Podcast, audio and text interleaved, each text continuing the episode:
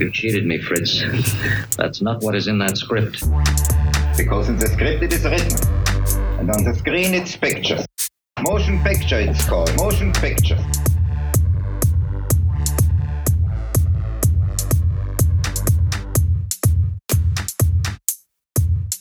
Ja, herzlich willkommen zum zweiten Teil unseres Lichter-Podcasts äh, mit Marco Abel, Marco Abel in Lincoln, Nebraska, Filmwissenschaftler. Du bist, wir haben es im ersten Teil schon gehört, unter anderem ein Experte fürs deutsche Kino. Und du hast ein Buch äh, oder sogar zwei eben mit dem, was du eben erwähnt hast, Berliner Schule im globalen Kontext, hast du äh, davor aber eben auch ein Buch über die Berliner Schule als solches geschrieben. Vielleicht kannst du äh, kurz sagen, äh, sowohl äh, was dich persönlich daran interessiert und auch natürlich, welche Bedeutung, objektive Bedeutung, sagen wir mal, du der Berliner Schule gibst, was repräsentiert sie für dich und was ist auch so ein bisschen vielleicht im Unterschied zu anderen, die drüber schreiben, so dein spezieller Blick, dein Interesse? Ja, die Berliner Schule hat mich interessiert. Uh, ursprünglich erstmal, weil mir die Filme eigentlich erstmal gefallen haben, sage ich mal. Halt, das war einfach mal nur Neugier gewesen auf die frühen Filme, die ich gesehen habe von Christian Petzold, sowas wie Innere Sicherheit oder Milchwert von Christoph Hochhäusler oder Uli Köhlers Bungalow und so weiter. Die fand ich schön. Und ich habe die Filmemacher mal angeschrieben, halt aus Neugier, und die waren sehr großzügig gewesen. Sie haben sich bereit erklärt, mit mir zu sprechen. Ich habe dann Interviews gemacht und über die, über die Gespräche habe ich so langsam, ich sag mal, eine, ein gewisses intellektuelles Interesse an den Filmen entwickelt. Die oder und das Interesse ist für mich sowohl ästhetische Art gewesen, halt, weil sie halt sehr anders gewesen sind für meine Wahrnehmung, die limitiert war, weil ich halt kein Spezialist äh, über die deutsche Filmgeschichte als solcher bin. Aber trotzdem, äh, die sahen für mich anders aus. Es gab eine gewisse Konsistenz, also gerade auch, sagen wir mal, noch von diesen früheren Filmen, wo man vielleicht von einer Berliner Schule sprechen konnte, wie er damals in Deutschland in den frühen 2000ern ja von, von verschiedenen Filmkritikern behauptet worden ist, äh, dass ich dann gerne aufgenommen habe. Aber dann für mich das Hauptinteresse war dann eigentlich der Zusammenhang zwischen Filmästhetik und und Politik, sage ich mal halt, oder das Verhandeln von Politik oder das. Und für mich speziell ging es dann in der Tat darum, dass die Filme äh, sich mit Deutschland beschäftigen, dem Nachvereinigungsdeutschland, aber auf eine Art und Weise, die und, und ich komme von der Filmtheorie oder von der Theorie selber und das will ich jetzt nicht so groß ausführen, weil das wahrscheinlich nicht so super interessant ist für die Leute.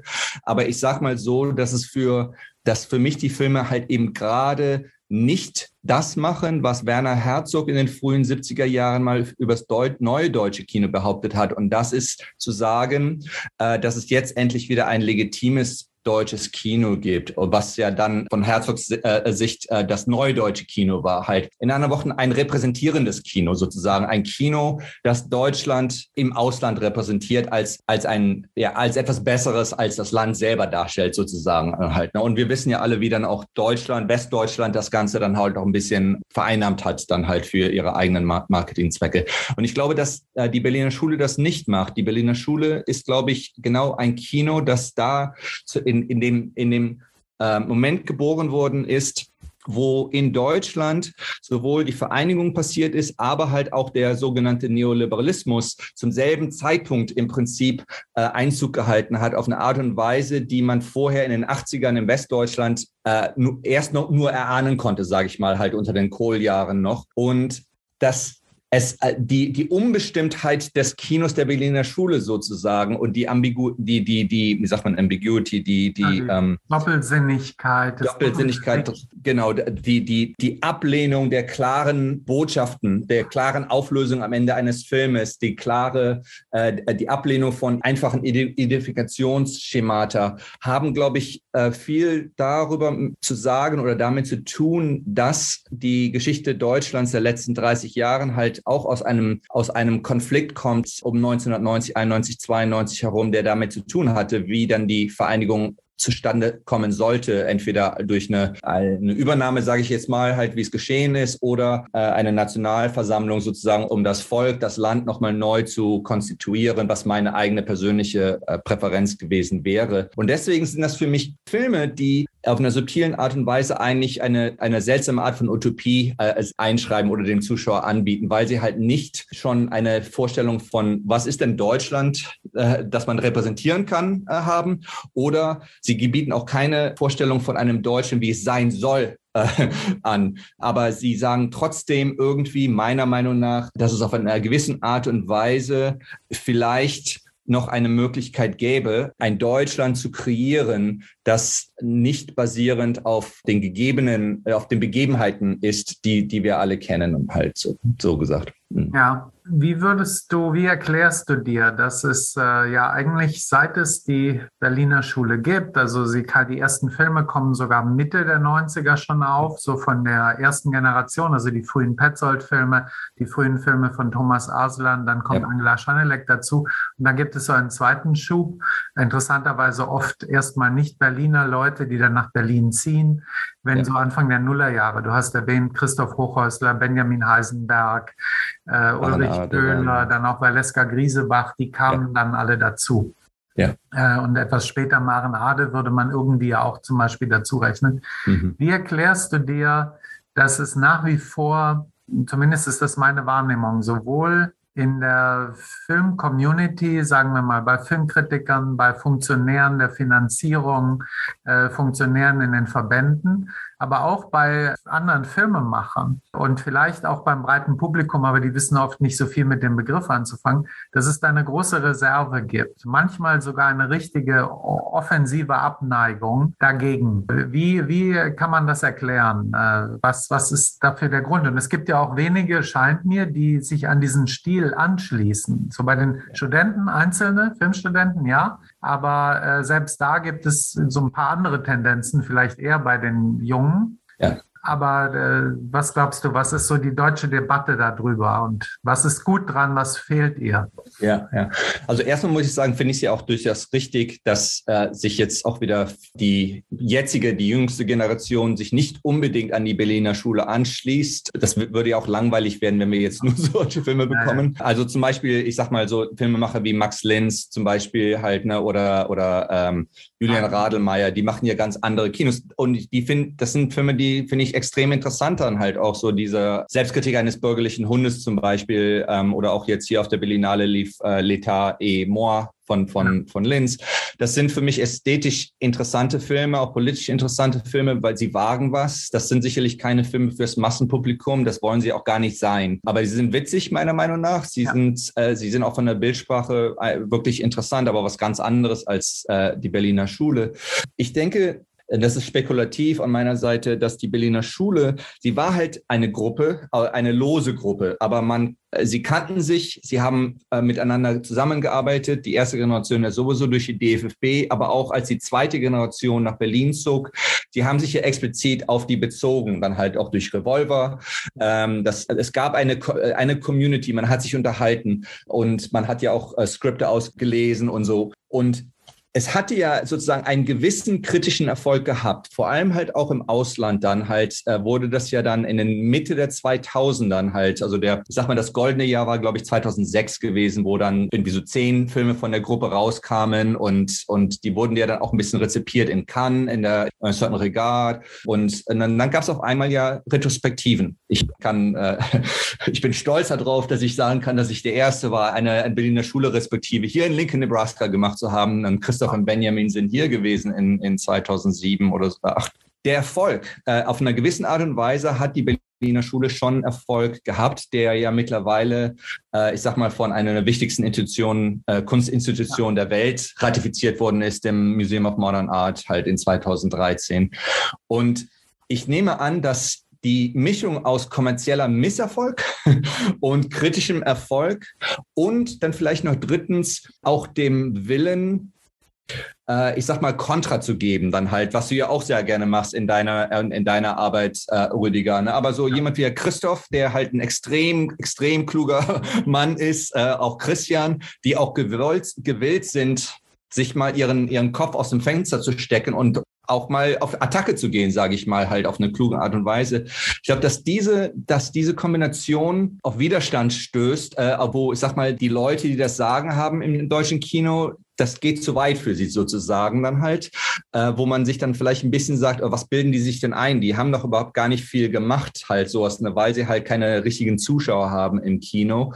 Und na, aber das ist spekulativ gesagt. Aber man kann zum Beispiel, wenn wir können uns daran erinnern, dass Günter Rohrbach Christoph angefeindet hat, sage ich mal, halt im, in, im Spiegel oder sowas, wo es darum ging, ging im Endeffekt, was jetzt äh, welches deutsches Kino gefördert werden sollte. Ja. Und das Argument und, und dass Herr Rohrbach von der, von der mächtigsten Position im deutschen Kino sozusagen nach einem, einem ganz kleinen Filmemacher, der sich vorgeknöpft hat. Das selber, das war A, unmöglich meiner, äh, von meiner Warte aus, aber trotzdem halt sehr, sehr vielredend dann halt. Ne? Dass es halt trotzdem, dass es irgendeine Angst sich manifestiert hat, dass da was aufkommt, das nicht das was anderes sein könnte als diese etablierte Sichtweise, wie man, wie, das deutsche Kino geformt werden sollte. Halt, ne? Jetzt muss man ganz kurz äh, sagen, äh, für die, die es nicht wissen, wer Günter Rohrbach ist, der war, der ist inzwischen über 90 und äh, nicht mehr sehr aktiv. Er war damals entsprechend, das ist vor 15 Jahren gewesen, schon so Mitte 70, war aber immer noch, ich glaube, im Vorstand oder zumindest im Aufsichtsrat von Bavaria und von Konstantin Konstantin. Er war mit denen eng verbunden, also mit den zwei der größten Filmproduktionsfirmen und sicherlich wenn es überhaupt sowas wie eine Industrie gibt. Ich persönlich glaube, es gibt gar keine in Deutschland, mhm. weil die ja alle nur von Subventionen äh, am Tropf der Subventionen hängen. Aber die tun zumindest so, als wären sie, wären sie irgendwie Kaufleute, die Geld verdienen. Und die äh, stellen sich dann auch so hin, ja, wie Kaufleute, die ihre Fründe verteidigen und äh, irgendwelche kleinen äh, Annahmen nicht aufkommen lassen.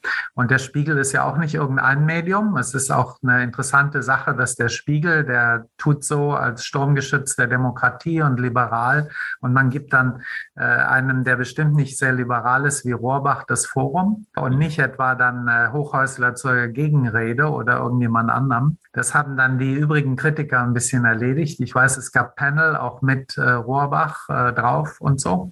Aber da ist so auch diese Anspruchshaltung, äh, dass Filmkunst sich eigentlich dem Gewinnstreben der Industrie unterzuordnen hat und dass Filmemacher zu Spuren haben. Und übrigens, du hast vorhin mal Patriotismus erwähnt, dass die Filmemacher irgendwie patriotisch zu sein haben. Aber Patriotismus wird dann nicht so verstanden, dass wir jetzt alle die Berliner Schule unterstützen, weil sie in Cannes ist, sondern eher umgekehrt, ja, dass dann äh, alle beleidigt sein müssen, weil äh, Tom Tick war mit äh, das Parfum nicht in Cannes ist. Er hat ja damals, äh, Tom Tick war ausgespielt gegen, ich glaube, Sehnsucht von Valeska Griesebach, genau, und ja. die Berliner Schule gegen solche Konstantin-Produkte. Man könnte jetzt auch sagen, gerade bei Tikva, das kann gut nebeneinander bestehen. Und Tom Tikva selber ist kein Feind der Berliner Schule, nur nee, seine nee, Produzenten. Nee. Aber das, das bringt mich auf etwas, wenn du schaust, äh, du liest ja dann sowieso viele Texte, auch wie in anderen Ländern über Kino geschrieben wird und liest aber auch deutsche Kritiker oder Filmemacher, die sich in Revolver zu Wort melden zum Beispiel. Ist die deutsche Debatte, ist die besonders im Vergleich zu anderen Ländern? Findet so eine Debatte überhaupt statt? Also hat man Lust an kontroversen Meinungen? Äh, ich kann sagen, dass ich selber das Gefühl habe, gerade in den letzten Jahren, dass eine Mainstreamisierung der Meinungen äh, stattfindet, eine immer stärkere Normierung und auch Verengung der Diskurse. Und dass daraus natürlich auch äh, sehr schlecht, also erstens entsteht so eine Disziplinierung und die Leute haben auch ein bisschen weniger Lust und manchmal auch Angst äh, zu sagen, was sie wollen. Und natürlich ist es so, dass dann auch so eine Wut daraus entsteht, die äh, oft dann vielleicht auch, wo die Leute dann die diese Mainstreamisierung kritisieren, wiederum übers Ziel hinausschießen. Ja, das sind alles Phänomene. Wir beobachten gerade durch die Pandemie und durch den Ukraine-Krieg, äh, dass sich das dann auch verschärft, dass die Gesellschaft in Lager äh, sich spaltet oder spalten lässt, glaube ich eher. Und dann dann wird nicht mehr miteinander geredet, sondern nur noch übereinander in in Filterblasen. Und äh, bei sowas beim Film könnte man ja sagen, wenn wir zurückblicken, das war, glaube ich, 2007, dieser Rohrbach-Text genau. im Spiegel. Das Schmollen, das, das Schmollen der Autisten hieß. Genau, das Schmollen der Autisten, ja. Also auch schon dieser Vorwurf, ja, man ist ja. autistisch, weil man nicht äh, sich auf dem, weil man nicht auf den Strich geht und um Kunden wirbt, äh, wie das offenbar genau. Herr Rohrbach will. Aber äh, also Rohrbach tatsächlich ist ein Mann der Vergangenheit. Ich glaube, mit dem muss man sich nicht aufhalten, aber es gibt ja. genug, die machen was ähnliches heute. Nur also ist das so, da könnte man ja auch sagen, da, und vielleicht sind auch alle Seiten dran schuld. Ich will gar nicht nur einer eine Schuld geben. Man kann ja, äh, man hat ja abgesehen, ob man die Filme mag oder nicht. Mir geht es so, ich mag viele, aber längst nicht alle dieser Filme von der Berliner Schule. Man hat ja den Filmemachern auch vorgeworfen, dass sie elitär sind, dass sie sich abriegeln, abschotten, dass sie herabschauen auf alles andere und dass sie, neudeutsch gesprochen, ihre eigene Filterbubble bilden, ja. Und äh, man könnte sagen, das tun halt alle. Das hat die Berliner Schule auch gemacht und äh, das ist also nicht besser von der Seite. Aber stimmt überhaupt mein Befund? Ich habe jetzt lang geredet und so ein Szenario gemalt. Vielleicht siehst du das ja ganz anders. Oder was, wo habe ich recht, wo habe ich Unrecht? Ich, ich, ich denke erstmal, dass sicherlich der, der Vorwurf des Elitären, den finde ich immer schwierig im Generellen, weil ich weiß nie genau, was Leute damit, also natürlich weiß ich, was sie damit meinen, aber ich, meine Antwort auf, auf die, äh, auf das ist oftmals, okay, aber Elite oftmals bedeutet auch, dass die Leute was können oder was wissen. Das ist eigentlich, ist nicht klar für mich, warum das immer negativ sein muss. Es gibt Eliten wie George Bush oder sowas, den du vorher angewählt oder, oder Donald Trump. Das sind Eliten, für die man äh, attackieren muss, nicht unbedingt smarte Filmemacher oder sowas. Deswegen konnte ich auch jetzt nicht, wie hieß, wie heißt der Daniel Brüggemann, glaube ich, ne, der so Berlin School Go Home mal polemisiert hat, ja. konnte ich damit nicht allzu viel anfangen. Aber gut, es ist ja okay. Ich, ich denke auch, dass keiner von den Berliner Schulefilmemachern jetzt groß es ist ja auch für die okay, dass sie in eine Debatte geworfen werden äh, und, und auch äh, kritisiert werden. Das, das muss ja auch genau, also okay also sein. Ne? Ganz kurz, es war Dietrich Brüggemann. Den Text Dietrich, kann man sorry, auch ja. im äh, Netz immer noch aus seinem Blog nachlesen. Ich glaube, dass das eigentlich ein Beitrag, eine lustige Polemik war, weil ja. Dietrich Brüggemann hat ja auch gesagt, ich kann auch eine Berliner Schule machen ja, und ich ja, mache einen und er hat dann wirklich einen, hat gemacht, gemacht. der sehr ähnlich ist. Man konnte, glaube ich, genau hinschauen und sagen, ist nicht so ganz Berliner Schule, ist aber egal. Das war der Film Kreuzweg der ganz ja. anders ist als die übrigen Filme von Dietrich Brüggemann und der dann prompt natürlich in den äh, Berlinale-Wettbewerb eingeladen wurde. Fast mhm. schon, mhm. als hatte entweder Dieter Koslik, der damalige Direktor, war zu dumm, das zu verstehen, oder er hat es absichtlich gemacht, um sich einen Scherz zu erlauben. Ja. Äh, kann man je nach Koslik-Bild dann sich entscheiden. Ja, Weil so diese, also ich glaube, so ein Streit, wenn, vor allem wenn ein anderer Filmemacher entweder sagt, ich kopiere jetzt mal den Stil oder ich mache das Gegenteil eines Berliner Schulefilms. Ja, also Fatih Akin ja. oder Oskar Röhler sind, glaube genau. ich, gute Filmemacher. Ja. Dominik Graf sowieso und Dominik Graf äh, mag die Berliner Schule, aber er macht trotzdem ganz andere Filme. Ja. Gott sei Dank, finde ich. Äh, aber und die haben ja auch zusammengearbeitet. Und das ist, glaube ich, nützlich.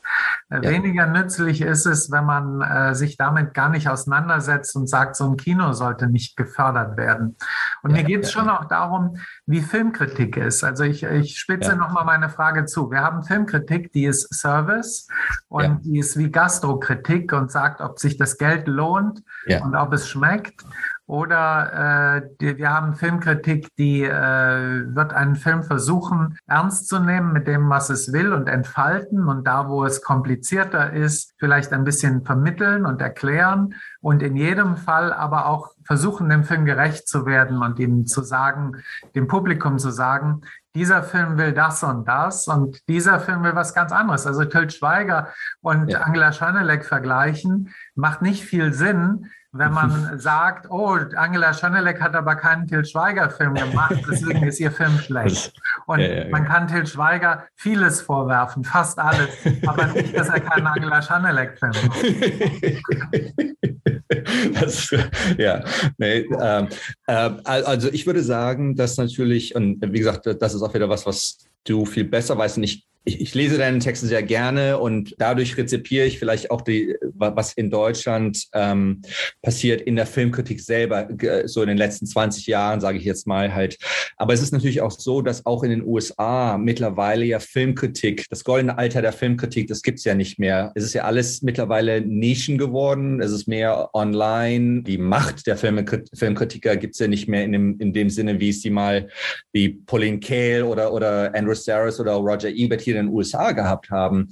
In den USA, meiner Meinung nach, gibt es eigentlich ganz wenig Debatte über, äh, intellektuelle Debatte über, über Filme. Natürlich gibt es auch Filmzeitschriften, aber die sind eher akademisch ausgelegt dann halt so oder äh, sowas wie Cineast zum Beispiel, Film Quarterly. In Deutschland, ich sag mal, ich mag Cargo sehr gerne und denke auch, dass die Schreiber für äh, Kritik.de machen auch gute Sachen. Für mich ist die beste Filmkritik eigentlich Kritik, die, die sich als Partner der Filme sieht. Halt so, das in anderen Worten, die versucht, sozusagen die Filme äh, auf, auf ihrem Level anzunehmen, was sie wollen. Also auch ein Till Schweiger-Film halt, sowas und dann eben nicht zu sagen, oh, ist kein Angela Schanelek-Film, sondern es ist ein Till Schweiger-Film und das ist auch berechtigt halt, sage ich mal. Aber es kann ein guter Till Schweiger-Film sein oder ein schlechter. Und die Kritik sollte erklären können und dem, dem Zuschauern auch mitteilen, warum vielleicht ein gewisser Till Schweiger-Film nicht funktioniert. Auch zum Beispiel, ich habe jetzt vor, ich, äh, dieses Wochenende habe ich mir den neuen Spider-Man-Film angeguckt. Ich bin kein Fan von dieser ganzen Sache. Das kann ich eigentlich nicht. Aber mir ging es nicht so gut. Ich wollte nichts Intellektuelles machen und einfach mal was. Und für mich ist der Film nicht gut gemacht. Ja. Und ich müsste aber jetzt mir die Zeit nehmen, dann als Kritiker sozusagen, das, das mal herauszuarbeiten. Halt, warum funktioniert dieser Film nicht richtig auf, dem, auf der Ebene auf der er existieren will und auch Berechtig Berechtigkeit hat zu existieren dann halt. Ne? Und dafür, glaube ich, bräuchte man eine Filmkritikkultur, wo man auch gewollt ist, sich zuzuhören und auch Kritik anzunehmen, sage ich mal. Halt in anderen Worten dann halt auch zu sagen, okay, ich stimme dir jetzt nicht überein, aber da muss man nicht gleich antagonistisch werden sozusagen, dann halt und irgendwie das persönlich nehmen oder sowas, sondern halt dann mitdenken sozusagen halt. Und ich finde, dass es hier und da halt Momente gab, die interessant waren. Du hast auf das Dominik, auf Dominik Graf äh, hingewiesen, als er mit Christian Petzold und Christoph Hochhäusler dieses E-Mail-Gespräch hatte, dass er dann in Revolver publiziert worden ist. Und daraus sind ja dann diese drei Filme Filme ge äh, geworden. Dieses Experiment fürs Fernsehen. Drei Leben ähm, heißt das. Drei Leben, genau, ja. Und dann, man könnte ja sogar sagen, dass, dass ja auch die drei eigentlich noch, also zum Beispiel sowohl Dominik Graf als auch Christian Petzold haben ja dann auch für den, äh, für den Meufels Polizeiruf 1.0 ja dann fünf von den 16 Filmen oder 15 Filmen haben die ja gemacht, das eigentlich auch nochmal eine, eine Unterhaltung zwischen den Filmemachern sozusagen innerhalb des geschlossenen Genre-Konvention ist halt sozusagen oder war. Das sind interessante Experimente, die halt leider immer nur so Leuchttürme sind, dann halt äh, diskontinuierlich, anstatt an so eine Kontinuität ist. Und ich weiß nicht, wie, wie man dazu kommen kann, wo jetzt auch die Filmemacher halt, die nicht jetzt irgendwie mit Dominik Grafers anfangen können oder mit Christian Petzold oder mit, mit, mit Valeska Griesebach, wo die aber dann trotzdem sagen, man kann sich da einklinken sozusagen und das Weiterentwickeln oder gemeinsam entwickeln in einer filmischen Unterhaltung sozusagen dann halt, ne? dass man Filme macht, man antwortet filmisch auf, auf verschiedene Strömungen ohne das gleich abzulehnen, dann sage ich mal. Ja, das ist, glaube ich, ein, ein, total wichtiger Punkt, den du jetzt angesprochen hast, diese Diskontinuität. Das ist vielleicht auch ein bisschen das, was die deutsche Filmkultur zunächst einmal prägt und ich glaube auch beschädigt. Ich glaube, das kann man in der Filmgeschichte sehen. Mir ist es irgendwann aufgefallen, dass eigentlich, wobei ich wirklich sehr viel schätze am Oberhausener Manifest, aber als ich mich dann mit den 50er Jahre Sachen beschäftigt habe und damit, dass einer der irgendwie besten Filme von Helmut Keutner, äh, Schwarzer Kies im Jahr 1962 mhm, ja, von genau diesen Leuten, auch Ulrich Gregor war leider dabei, zum schlechtesten Film des Jahres erklärt mhm. wurde. Ja, einfach nur fertig machen, weil das war der Gegner. Der war in einer anderen Filterbubble.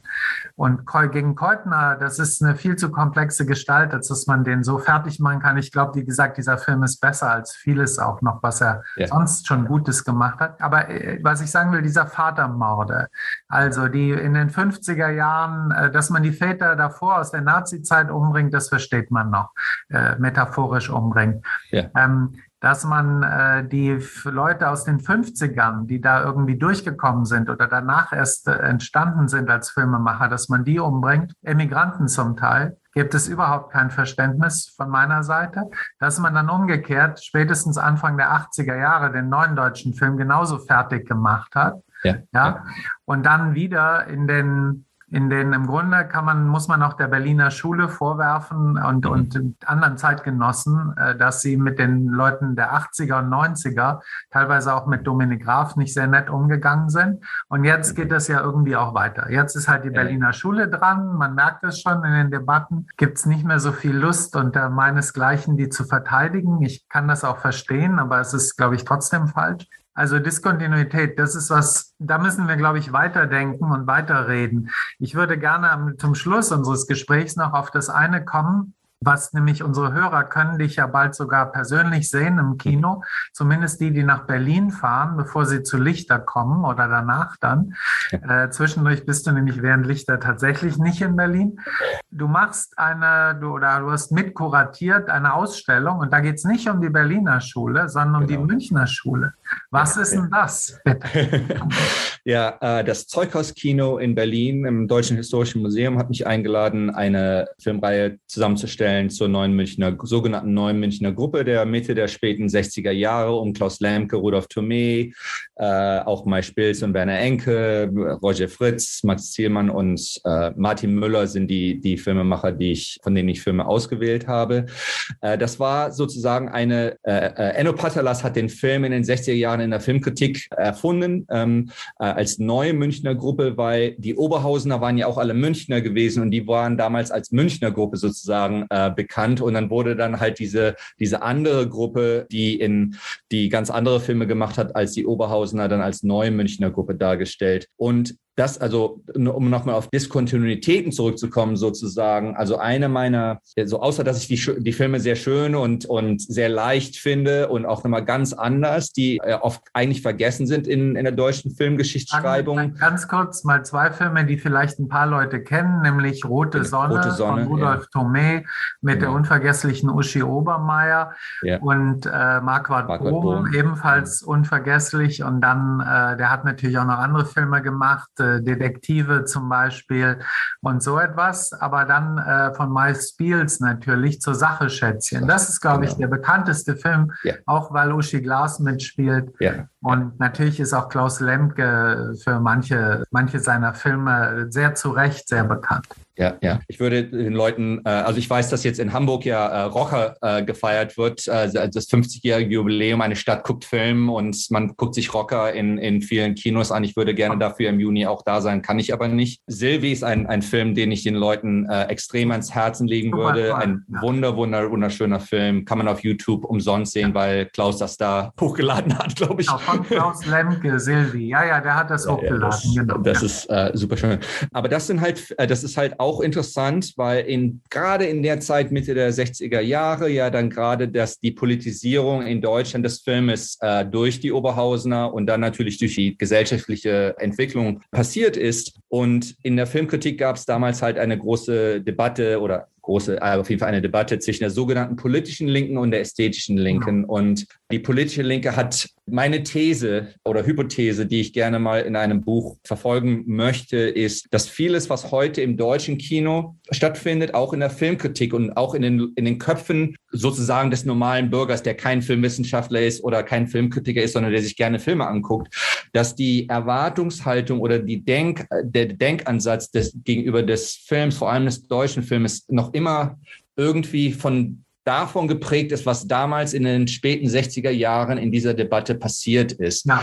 Und für mich sind die Münchner sozusagen eine, eine vergessene, ein vergessener Moment des westdeutschen Kinos. Man muss ja immer wieder sagen, auch dass es westdeutsches Kino ist, der Möglichkeiten damals äh, aufgezeigt hat für das westdeutsche Kino, gerade weil sie halt ohne sich dafür zu entschuldigen französische Nouvelle Vague vereinnahmt oder, oder umarmt haben und dadurch halt auch dann das amerikanische Genre-Kino rezipiert haben, halt so. Also Howard Hawks durch, Godard durch sozusagen. Ja. Und dann das aber dann selber in ihren eigenen Alltag eingebaut haben, weil sie natürlich überhaupt keine Gelder hatten, irgendwie sowas wie Hatari zu machen, aber man macht dann kleine Front als, als Kurzfilm, äh, wo man das dann als Forellenjagd äh, nochmal darstellt in ihrem eigenen Leben. Das sind aber sehr äh, Alltagsgeschichten, ähm, in der das Kino der Alltag ist, wo man sozusagen gleichgültig mit dem Kino ist, also nicht gleichgültig im Kino gegenüber, sondern auf der,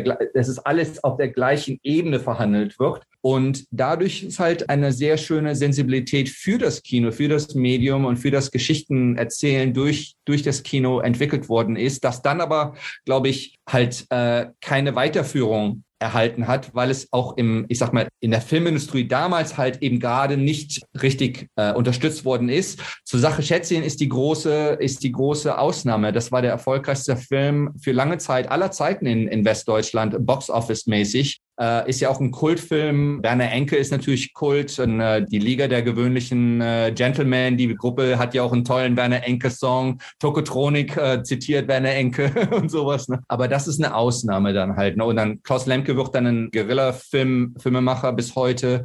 Rudolf Thomé hat eine ganz andere, hat angefangen, andere Filme zu machen und bis er dann keine Filme mehr machen konnte, dann halt auch oftmals sehr schöne Filme halt natürlich. Ähm, ja. ne? Und Martin Müller hat dann halt, wurde dann ein wichtiger äh, Tonmacher halt für, für, für hunderte von Filmen. Äh, Roger Fritz war ja so, so immer schon ein, ein Mann von Welt gewesen, sozusagen als Fotograf und als äh, hat dann auch keine richtige Filmkarriere weiter. Hat gemacht aber noch ein paar sehr gute Filme gemacht. Das muss man sagen, eine interessante Ab, Karriere auch, nicht? Auf, auf jeden Fall, auf jeden Fall, ja, ja. Aber ich glaube, dass du ähm, dass du auch was ganz äh, Wichtiges gesagt hast, nämlich mit diesem Vergleich zwischen der ästhetischen und der politischen Linke. Denn man kann und der Prägung durch die politische Linke bis heute, selbst äh, wahrscheinlich in der Berliner Schule, selbst wahrscheinlich in Fatih Akins Äußerungen bei Oskar Röhler, da können wir noch mal ein bisschen drüber reden, ob der nicht noch manche anderen Dinge hat. Was ich glaube, ich habe äh, unter anderem auch, ich habe zwar Geschichte und Philosophie studiert, aber damals sehr viel Soziologie gelesen. Und deswegen kenne ich diese Vorstellung der Kultursoziologie von Max Weber und Georg Simmel. Und äh, mit deren Kategorien gesagt, würde man Religion als Kulturmacht für wichtig halten. Ich habe mal mit Christoph Hochhäusler darüber gesprochen, äh, inwiefern nämlich auch wichtig ist, dass die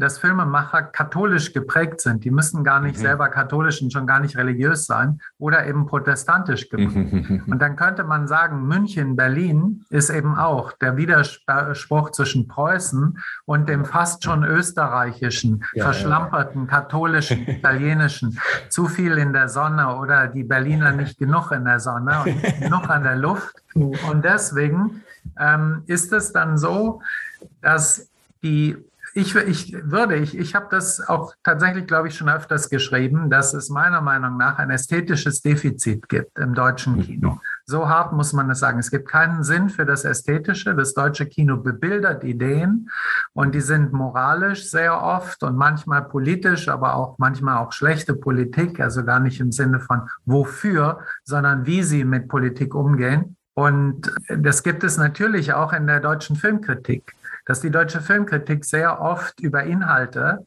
handelt und sehr oft auch meint, sie muss dem Publikum nach dem Mund reden. Da kommen wir wieder zu diesem Elitismus-Argument, dass man sich für elitär hält und Angst hat. Auf keinen Fall will man mehr elitär sein. Man will lieber Populist sein und deswegen nicht das Volk zum Feind haben, um es mal politisch auszudrücken.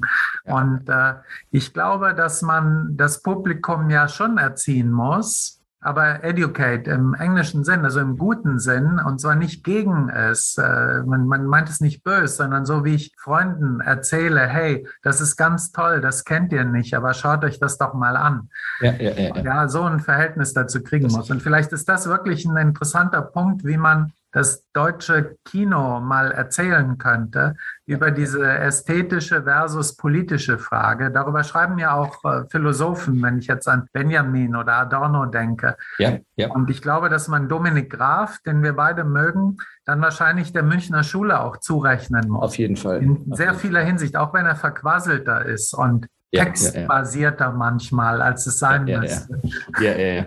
Nee, aber äh, stimme ich dir auf jeden Fall zu. Also ich habe also auch gerade sofort an Dominik Graf gedacht, der ja richtig hammerharte, auch böse politische Filme macht, im Sinne, wenn man sich mal seine Filme über die, über die Vereinigung anguckt, halt von, von seiner frühen Morlock-Episode mit, mit Götz George, äh, eine, äh, also Fernsehfilm natürlich, äh, eine Stadt wird erpresst, ich glaube 2006, äh, oder auch sein RAF-Film äh, von vor ein paar Jahren, wo dann der Bund Bundespräsident äh, nochmal sagen musste, das war ja auch immer so ein paradigmatisches Beispiel, wo der Präsident rauskommt und irgendwie sagt, nee, das geht ja gar nicht, nochmal so eine Alternativ fast im Giallo-mäßigen, äh, fantasierende äh, Geschichte zu erzählen, über was in Stammheim passiert ist und so weiter dann halt. Und, und da merkt man auch wieder, dass halt, das, ne, das, sind, das sind richtig politische Filme, die, die, wo gibt es das, wenn ein Präsident eines Landes rauskommt und sagt, nee, das kann man so nicht machen. Ne? Ja. Und, aber, aber das ist schon fast wieder gut, weil dann hat die Kunst Erfolg gehabt und ja, ich hoffe, ja, ja. es gibt dann bald mal Filme über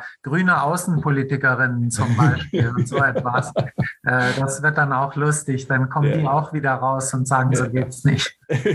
Sicherlich das, ja. Also Marco, ähm, ich danke dir sehr. Jetzt sagen wir noch zum Abschluss äh, ganz kurz nochmal die Ausstellung. Die findet in Berlin im Zeughauskino statt. Die wird äh, jetzt, äh, glaube ich, sogar diese Woche, also erste Maiwoche eröffnet. Genau, am 7.5. Ähm, um 7 Uhr abends, äh, 19 Uhr ist die Eröffnung. Da werde ich dann auch da sein. Und, äh, nur einen ganz kurzen Fort, also ich sag mal 10 Minuten Begrüßung, 15 Minuten und dann werden äh, Kurzfilme gezeigt und die Retrospektive läuft über drei Wochen. Es werden alles in allem 22 Filme, ähm, Langfilme und Kurzfilme der äh, Neumünchner Gruppe gezeigt, die ein bisschen ähm, organisiert sind, um Themen, die die neuen Münchner Gruppe Filme behandelt haben, sage genau. ich mal. Und das ist bei der, also das ist Zeughauskino, Deutsches Historisches Museum. Genau, ich genau. Danke dir sehr. Äh, wir hören dich sicher bald irgendwo wieder, vielleicht Barteschock, keine Ahnung. Schauen wir mal. Äh, wir müssen nämlich, weil tatsächlich das Zoom jetzt gleich aufhört, das weiß ich schon, äh, müssen auch deswegen schnell Schluss machen. Danke und ich hoffe, alle Zuhörerinnen und Zuhörer kommen zum Lichterfilmfest nach Frankfurt. Da gibt es auch Diskussionen und vor allem deutsche Filme. Bis bald. Tschüss. Super.